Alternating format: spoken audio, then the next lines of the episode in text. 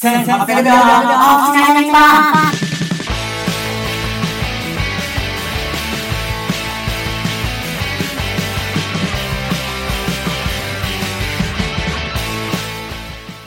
うわ I just wanna make you happy あの笑ってほしい。はいということで、えー、二重の歌を歌ってしまいました。えーと今から二次プロジェクトの話をします。え1800秒の大吉ナイト日本です。え大吉が1800秒30分お話しするラジオでございます。はい、えーということで、まあ、歌ったんですけども、今歌ったのはですね、二重、二次 U と書いて二重、えーというアイドルグループの歌を歌いまして、まあ、なぜ歌ったかというと、まあね、二重が、えーとデビューするまでを追った、えードキュメンタリーオーディション番組、えー二次プロジェクトを見まして、今週一気見しまして、まあ、面白かったなというので、えーちょっとそのお話をさせていただきたいと思います。まずね、まあ、二次プロジェクト、どういったものか説明させてもらうと、まあ、Hulu とか YouTube で配信してたオーディション番組らしいんですけど、まあ、僕は YouTube で見たんですけれども、まあ、日本のソニーと、まあ、韓国のアイドルとかを、えー、とプロ進めて、アイドル化を、韓国のアイドルを運営している、まあ、JY エンターテインメント JY エンターテインメントとソニーの共同プロジェクトで、まあ、二次プロジェクトというのが始動して、えーとまあ、日本で、えーと世界に通じる、えーアイドルグループを作ろうというそれの、えーそのメンバーを探すためのオーディション番組でございます。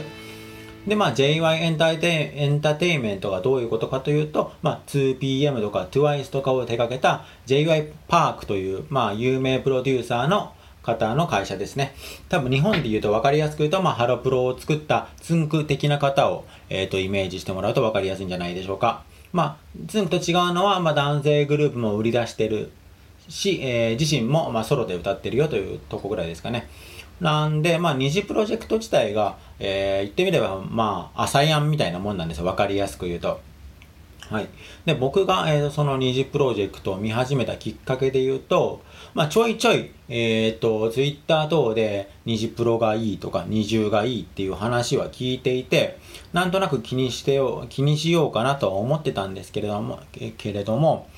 えーまあ、韓国アイドル、韓国系のアイドルにあんまりハマったことがなかったんですよね。えー少女時代とか、カラとか、えーと、先ほど、それこそ先ほど言った TWICE とか流行ってますけど、なんか全然自分の周りにはハマってる人もいなくて、まあ、きっかけがなかったというのと、まあ、その名前を見てましたと。で、あとは僕が普段よく聞いてるラジオで、アフターシックスジャンクションという、まあ、ライムスターの歌丸が、えっ、と、毎日やっている、平日毎日やっているカルチャー紹介番組があったんですけれども、その中で、えっ、と、JY、もう金が鳴っちゃいましたね。えっと、その中で、えー JY パーク特集というのをやっていて、まあ、それこそ二重がこう、えー売れ始め、二重の曲が出始めて、えー、多分その JY パークが、えー、と監督となって毎回審査をするんですけど、まあ、その審査にの言葉が素晴らしいということで、えー JY 特集、JY パーク特集をやっていたんですけど、まあ、その後録をやっていたのと、まあ、あと友人が韓国アイドルにハマって、ちょっと話が出たんですよね。で、ちょちょっとついていこうということで、まあ、どんなもんなんだろうと思って調べたところ、まあ、一気見してしまったと。はい。で、えっ、と、まあ、その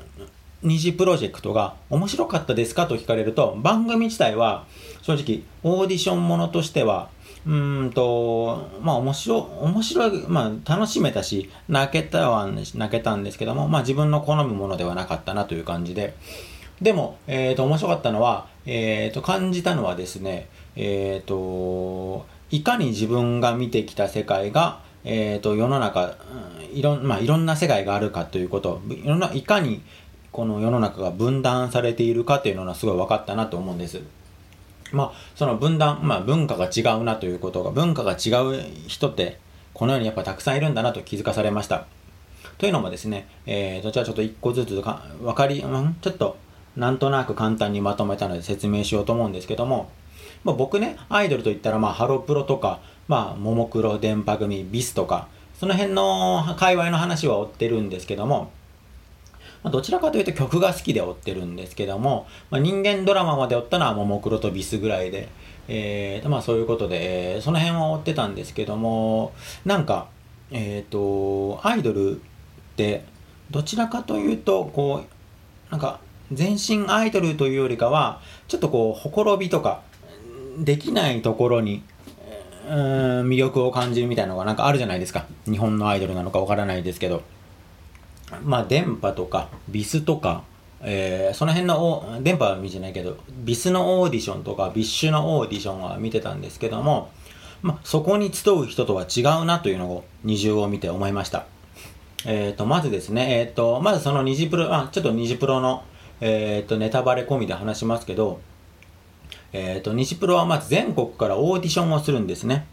で、そこに、そこに集った子というのが、えっ、と、それこそ j y パークが好きな方、なんで 2PM とか、えっ、と、TWICE とかを好きな、えっ、と、10代の女の子が集まるんですね。まずここでショックだったというか、僕が、えっ、と、生きてきた世界線で、韓国アイドルにハマってる人がいないかったんですね。なんとなく、その、万端少年団とか名前は知ってましたけど、実際に本当にハマってる人がいなかったので、えっ、と、そのハマっているという状態が可視化されてなかったんですよ。いや、もちろん新大久保行ったら、なんかこう、女の子多いなとか思ってましたけど、えーそのオーディションを見て、もう本当に全国から10代が集まっていて、あ、今世の中ってやっぱり本当に韓国アイドルとかこういうのが好きな子がいるんだという、まず驚きがありました。で、そこに集まってきた女の子の、えっ、と、顔とか服装にもびっくりしたんですよね。えっ、と、なんつうか、まあ全員の、多分ほとんど10代なんですけども、可愛い子というよりか、なんかまあ綺麗な子、かっこいい子が多かったんです。えっ、と、なんていうかね、えっ、と、まあハロプロとか、まあビスとかって、えー、なんつうかな、うーん、まあ前髪パッツン、だから AKB とかは特に顕著ですけど、前髪をパッツンだったり、前髪をこう、アイロンですごく固めて、えーっと、綺麗に見せたり、まあ、えー触覚ヘアと呼ばれるエラを隠すような髪型してるじゃないですか。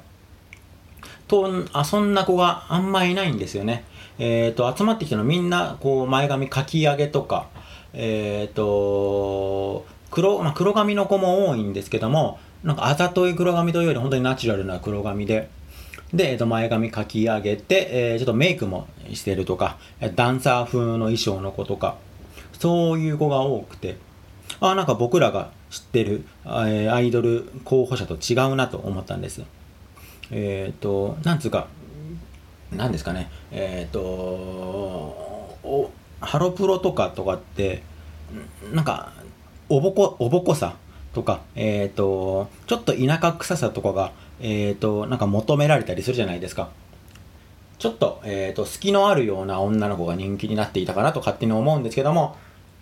集まっていた子はみんなこう、本当に自分、キメキメでかっこいい女の子で、正直言うと、えっ、と、日本のアイドルオタクのとされる男性からは、好かれそうにない。ていうか僕も見てて、あ、なんかかっこいい女の子ばっかりで、えっ、と、親しみにくいなと思ったんですよ。で、その時点で、あ、なんかちょっと違うなと思いながら20プロを見てたんですけれども、で、こう、オーディション見ていくうちに、まあ結構みんなダンスをやってるような、気の強そうな女の子。って思ったのが、えっ、と、みんなほんとストレートに、えっ、と、パフォーマンスで他人を感動させたいと思ってるような、えっ、と、アスリート気質というか、なんつうかな、すごくピュアな子が多くて。とにかく、えっ、と、陰キャラ、影のキャラクターがいない。みんな明るい、うん、明るいとは違いますけど、なんつうか、まあ、ストレート、まっすぐに純粋にパフォーマンスで人を感動させたいと思ってる。そういうタイプの方が多いなと思って、ちょっと不思議に思って見てました。それで10代がこんなにまあ韓国アイドル本当に流行って、はえーはま、流行ってるんだなと思いつつ、あと、その番組を見てて思ったんですけれども、まあ、一番最初に思ったのが、その番組自体が多分、えっ、と、韓国の企業が作ってるからかわからないんですけど、テロップの入れ方が、えっ、と、まずバラエティ番組っぽくないんですよ。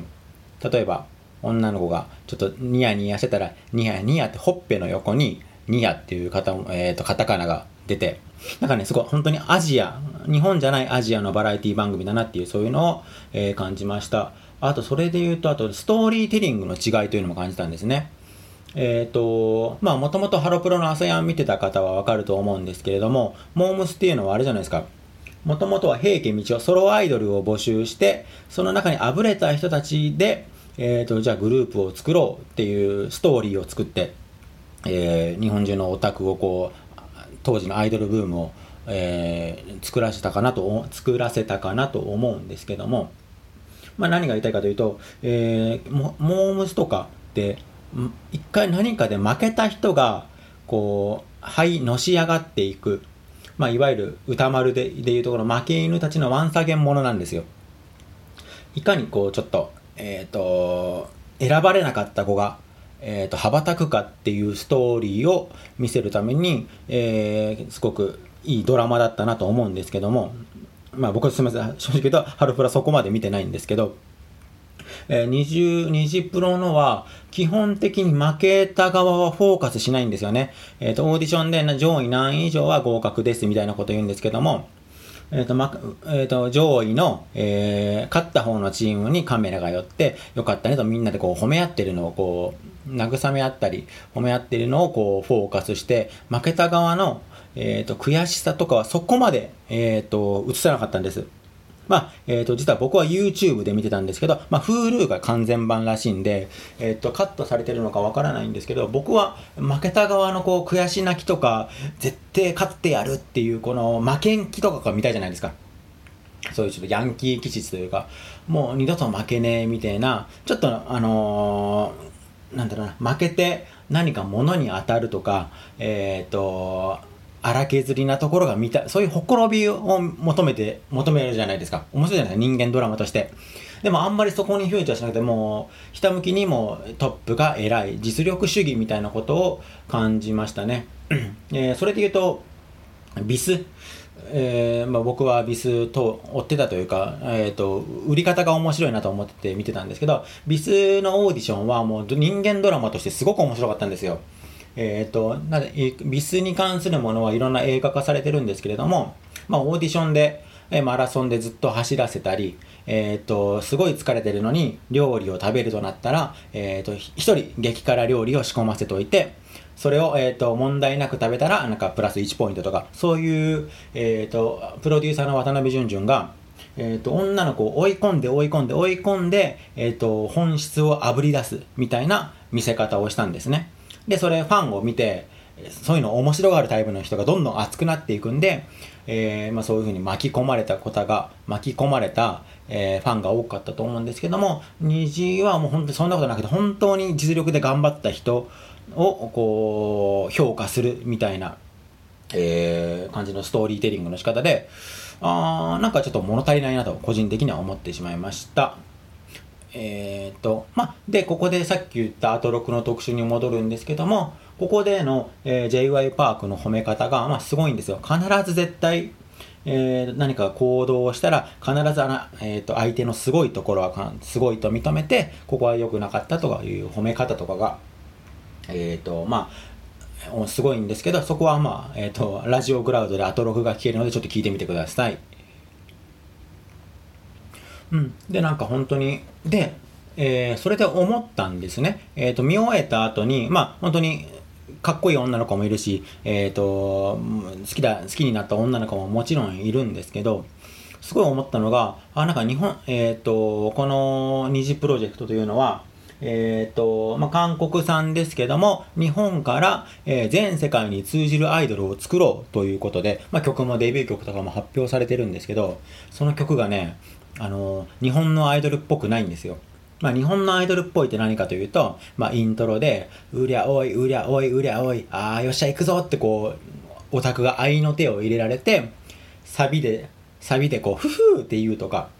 まあ、コールレスポンスが結構だ重きを置かれて、えーな脇曲とか言われて、えー言われるじゃないですか。でも違うんですよね。えー、と、そういう曲じゃなくても完全に曲として、えー、と完結してるというか、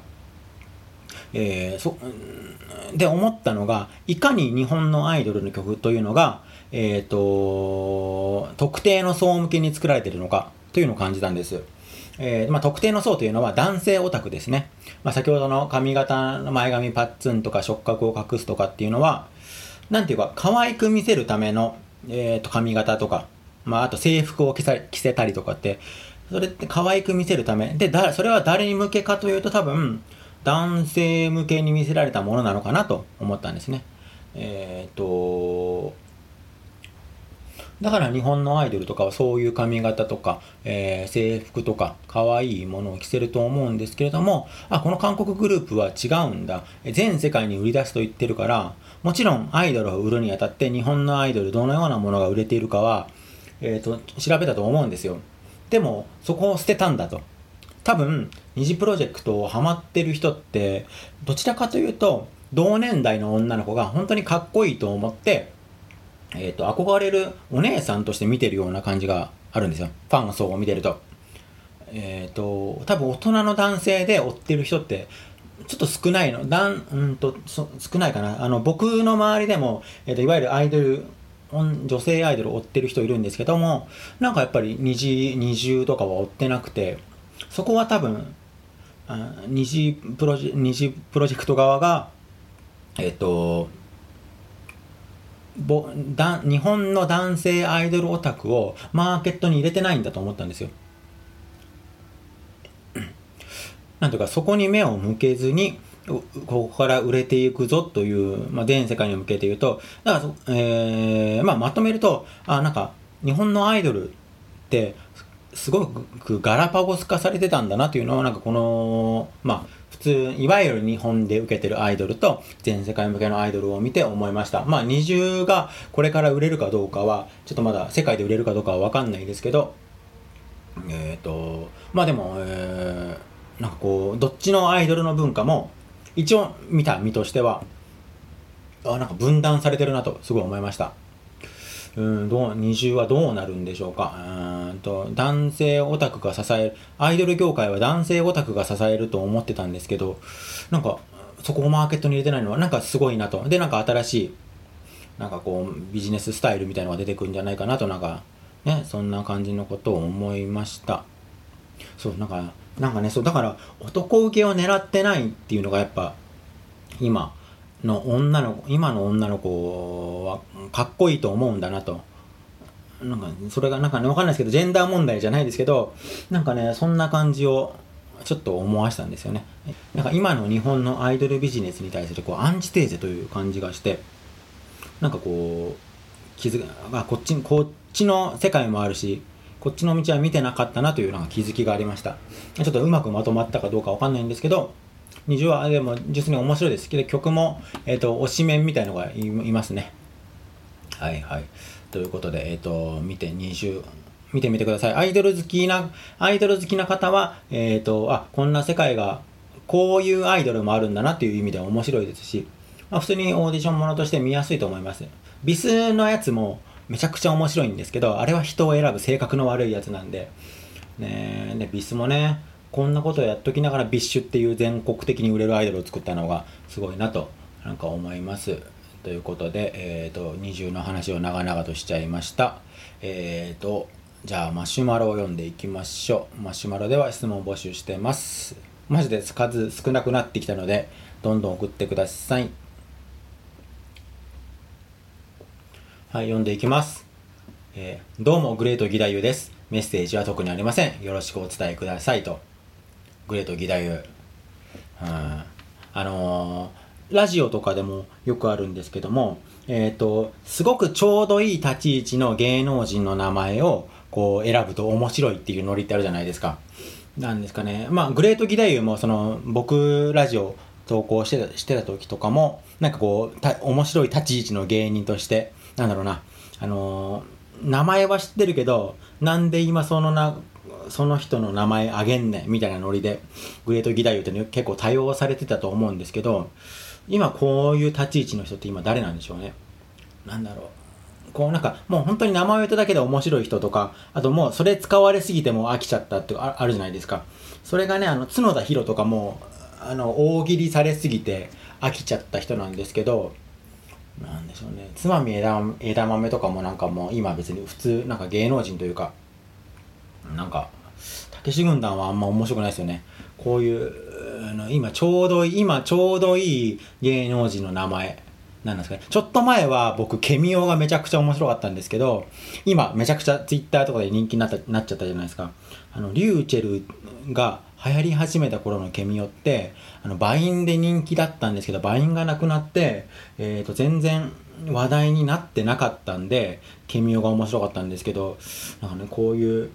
なんかちょうどいい芸能芸人芸能人を覚えておくっていうのはなんか結構大事だと思いますね特にないならじゃあ特にないならよかったです。グレートギターさんありがとうございますと。はい読みます、えー、大吉さんは何で生計を立てているんですか？おこれはすごい辛い質問が来ましたね。まあ、生計立ててるというか、基本的にはまあ貯金が全然残ってるんで、それ使いながら、まあ、適当な無駄なお金を使わずに、まあ、記事書いてお金をもらってるのと、まあ、あとは、えー、特殊というか、まあ、うん、そうですね、まあ、支援をしてくれる方がいるみたいな感じですかね。まあ、紐的な、紐的なことで、ま、で考えてもらっていいと思います。ただお金はないんで、ちょっと今真面目に仕事をしたいなと思っているんで、なんか仕事をください。なんか仕事したいです。お願いします。はい、読みます。えー、かまみくにゲストに来てくれと言われたら行きますかと。多分あ、彼らが僕を呼ぶ理由もないですし、今んとこ僕も行く理由がないんで、なんかそこに主体性がなければ、呼ばない呼ばないし、行かないんじゃないですか、主体性がないんで。うん別に積もる話もないですからね。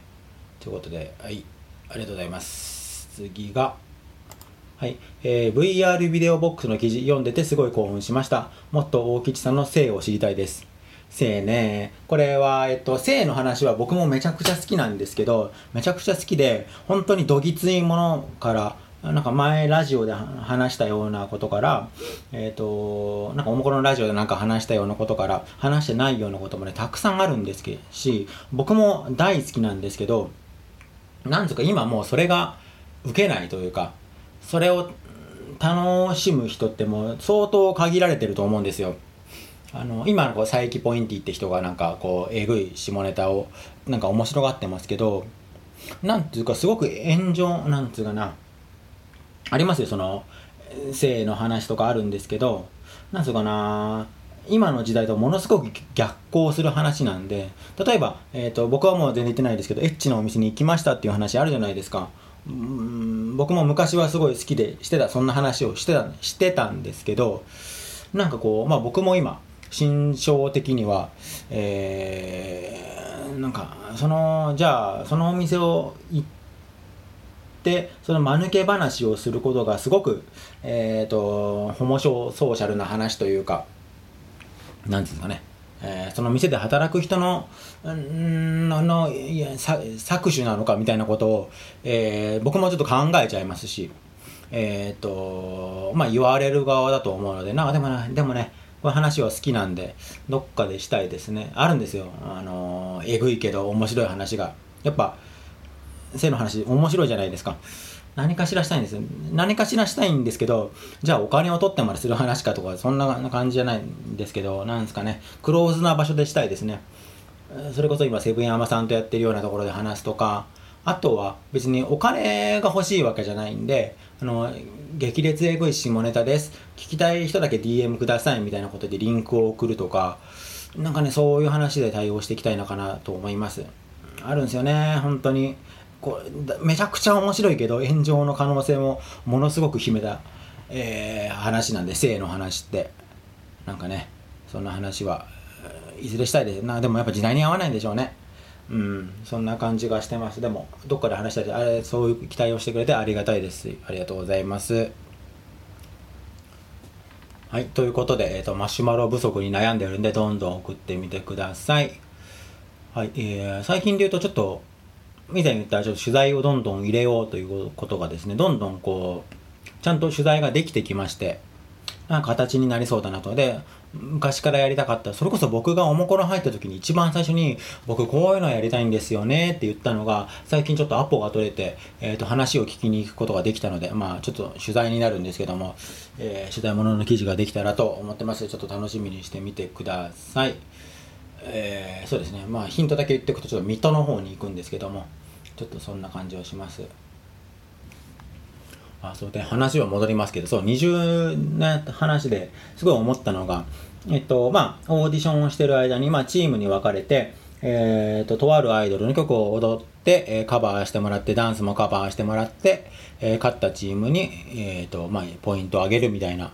オーディションがあったんですけどその時にねえっと女の子に衣装でスーツを着せる、まあ、かっこいい服としてスーツパンツスーツを着せるというところがあったんですけどあの今アイドルで日本でですよ。日本でアイドルの新曲とかを出そうという時にパンツスーツってもう多分ほとんどないじゃないですか。もうみんな絶対スカートとかミニスカートなのかミニスカなのか肌の露出なのか、まあ、制服っぽいのかっていうのに分かれると思うんですけどこうスーツを着せて10代の子にかっこいい踊りをさせるっていうのはでも本当にここ男性視点じゃないなと思ってかっこいいと思わせたいというこう運営の意図を感じたというかなんかね、えーだから日本のアイドルそう、まあ、話戻っちゃうんですけどなんかねそういうその可愛いって誰のためっていうのをなんかねすごく思ったんですよね。日本のアイドルのそのうんなんつうか別にどっちもいろんな、えーいろんな売り出し方があっていろんな、えー考え方があって、えーどっちもどっちの良さがあると思う思うんですけどなんかえっ、とねちょっとすごく男男受けを狙いすぎなのかなっていうのもちょっと感じました。まあそういうところにはまってた自分もいるんでえっ、と批判批判と否定批判批判でも否定でも、えーないですけどどっちも肯定しますけどなんか自分たちが見てた世界ってなんか結構やっぱフォー男向けだったなというのはすごく感じます。うんなんかそれ、うん、本当にアンチテーゼなのかな。そういうのに憧れる女の子というのは。なんかうん思いましたね。なんかちょっとうんなんか男女平等みたいな話になっちゃいましたけど。なんかそんな感じのことを20話見てて思いましたと。はい、ということで、まあ、えっと、まあ、こうやって30分ラジオ配信をなんとなくしてるわけですけど、最近あれじゃないですか、まあ、いろんなところで、えっと、音声配信コンテンツが、あの、黎明期だってこう言われてて、なんかね、いや、今頃って僕は思うんですよ。僕はもう、えっ、と、高校の時からずっとラジオを聞いてるんで、えっ、と、当時から僕はポッドキャストというものを知ってたなんか最近、あれじゃないですか、Spotify が、ポッドキャストを配信しだして、まあ、僕も一応、ポッドキャスト配信できるような調整はしてみたんですけど、なんか、ポッドキャストをし始めて、ポッドキャストで稼いでるって人が海外にはいるらしいんですね。えっ、と、音声配信で儲けてる人が。で、なんかその音声配信、えっ、と、黎明期だとか言ってたんですけど、いや、TBS ラジオ昔から音声配信ずっと頑張ってたぜ、ラジオクラウドじゃなくて、ポッドキャストでと思って。ポッドキャストってのが有名になったのも多分、一般的にはすごくここ最近だと思うんですよ。ラジオリスナーは、あの、あえっと、えっと、iPod 持って iTunes で毎週そのアフタートークみたいのが無料で配信されてきたんだと思うんですけど、なんか最近は音声配信が今こそ、今が大ブームとか言う人がいて、いや、昔からやってたけどなーっていうのちょっとなんか、ちょっとムスッとしちゃいましたねっていうのをなんか思いましたね。はい。そんなことです。もうすぐ30分です。ね、こういったラジオ、まあ誰が聞いてるのかこっちは全くわからないんですけど、まあちょいちょい更新していこうと思います。あーそうですね。あーまあなんか最近の、まあ、自身自身の変化というか、今日した話の中でも、その女性アイドルの話と、まあ、あと性の話聞きたいということに関して、なんかすごく、なんか、ジェンダー問題が、なんかすごく自分の中で気にかかるようになってきたなというのをなんか感じますね。あなんでだろうな。時代の変化なのか、えーと、自身が影響を受けてきたものの違いなのかわかんないんですけど、ね、なんかそう自分の気づいてこなかった、えー、と不平等に最近すごく過敏になってきたなというのをなんか思いますね。えーということです。なんかまあ勉強して、まあ、自分の価値観はアップデートしていかないとじじいになっちゃうんで、えーアップデートしていきたいと思うんですけどもじゃあ最近新しい何かを取り入れてる取り入れてるかというとあの音楽とかももう全然聴きたくなくなっちゃって一応 Spotify 最近あのとある無料キャンペーンがあったので参加したんですけどもう新しい音楽とか聴いてらんなくてさらに日本語で歌われると今ね全然頭に入ってこないんですむしろノイズになっちゃって。なんかあとこなんかこう新しいものを受け入れるっていう器が年とともになくなってきてあ多分ずっと今興味あるものだけを聞き続けるんだろうなという老化を今ものすごく体験してます。アップデートしていかなきゃいけないんですけど。ね。あのすごく面白かったのが勇者あーっていう TVer とかで配信してるゲーム番組があるんですけどあれはオープニングがプレステ風なんですよ。ちょっと前までならゲームイコールファミコンピコピコドット A 8ビットとかだったと思うんですけどそういう古い価値観を、えー、と壊したくてもプレイステにしたと言ってて。なんかそうですね。こうイメージで決めつけて、えーそれをネタにするっていうのはなんか危ない行為だと老化を進める行為だなというのを最近なんか思いました。ただ音楽は全然入ってこない。未だに僕はナンバーガールシロップ 16g とかをしか聴かないんでうん新世代のバンドとかね聞きづらいですね。うーんってことでなんかまあいいバンドあったら教えてください。僕はウィーナーズが一番好きなバンドなんですけどもそう速くてガチャガチャして展開展開みたいなのがあれば教えてください。まあでもねその辺の音楽になるとたまや2060%電波組とかが一番なんだよなーって思ってるんで何かあったら教えてください。ということで、えー、と今週もありがとうございました。また来週お願いいたします。